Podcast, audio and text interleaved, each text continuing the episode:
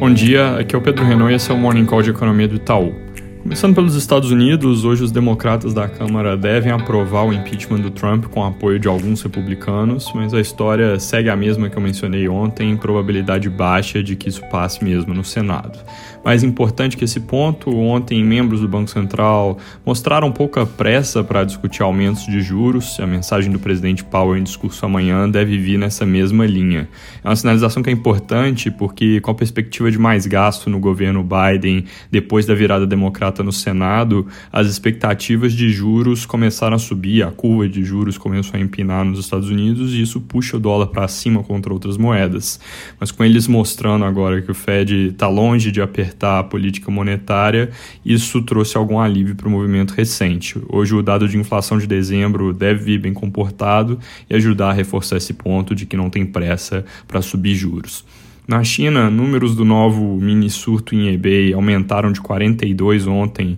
para 102 novos casos hoje, e a província colocou três cidades em lockdown como parte do esforço de contenção, que, como das outras vezes, é meio ruidoso, mas tende a ser bem sucedido.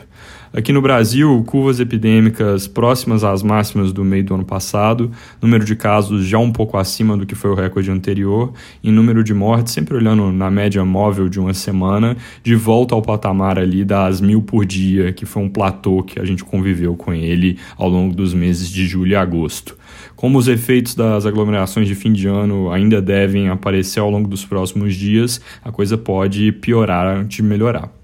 sobre vacina, alguma polêmica ontem em torno da efetividade da Coronavac, porque na semana passada tinha sido anunciada aquela taxa de 78%, que eu até comentei não era diretamente comparável à de outras vacinas, e aí ontem o Instituto Butantan anunciou efetividade global de 50,4%. Não é que uma estava errada e a outra está certa, são conceitos diferentes, porque o primeiro número é efetividade olhando só para a parte da amostra que teve casos leves, enquanto 50,4 é efetividade na amostra como um todo. É um patamar suficiente para uso, segundo a OMS, e aí o importante é que, sendo mais baixo, tem que se fazer um esforço adicional para começar a vacinar logo e vacinar rápido, porque para atingir imunidade coletiva com 50%, obviamente precisa de mais gente vacinada do que com 78%. Sobre a aprovação das vacinas pela Anvisa, a agência deve anunciar uma decisão nesse domingo. Lembrando que aprovação não significa automaticamente início rápido de vacinação, porque da Coronavac o Brasil já tem 11 milhões de doses,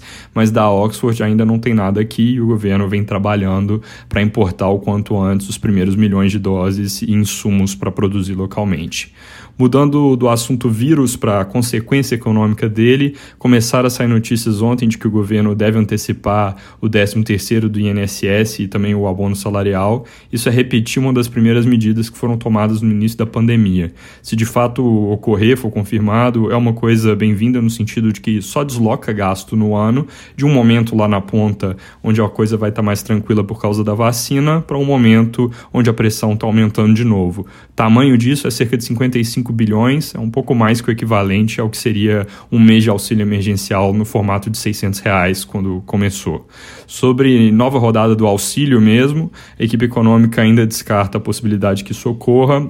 mas, segundo o Jornal Globo, eles estão preparando um reforço dentro do teto de gastos para o Bolsa Família. Por dentro do teto, leia-se partindo de realocação de outras despesas. Nesse cenário aqui, o principal risco parece ser de que a intensificação do surto, combinada com o possível início lento de vacinação, acabe levando ao tipo de gasto fora do orçamento que até o momento o governo está evitando fazer.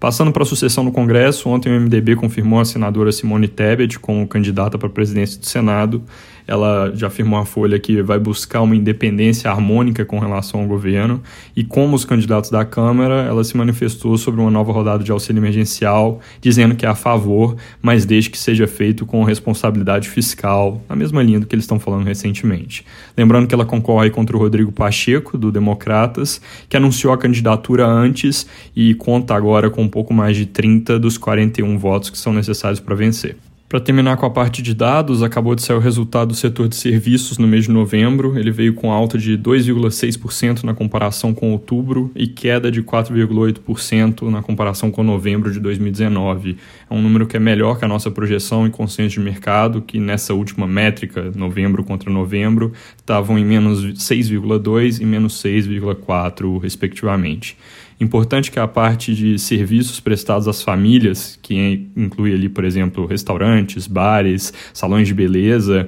subiu mais do que o esperado e teve uma melhora de 8,2% no mês contra mês. É, vale ressaltar porque essa é uma parte que pesa bastante para os números de PIB e aí traz um reforço para o que vai ser o resultado do quarto trimestre de 2020. Apesar disso, bom ter em mente que esse desempenho não deve se repetir em dezembro, dado que tanto o nosso indicador diário de atividade quanto outras informações ali, como por exemplo o índice de isolamento social, mostraram pior ao longo das últimas semanas por causa do recrudescimento do vírus. É isso por hoje, bom dia.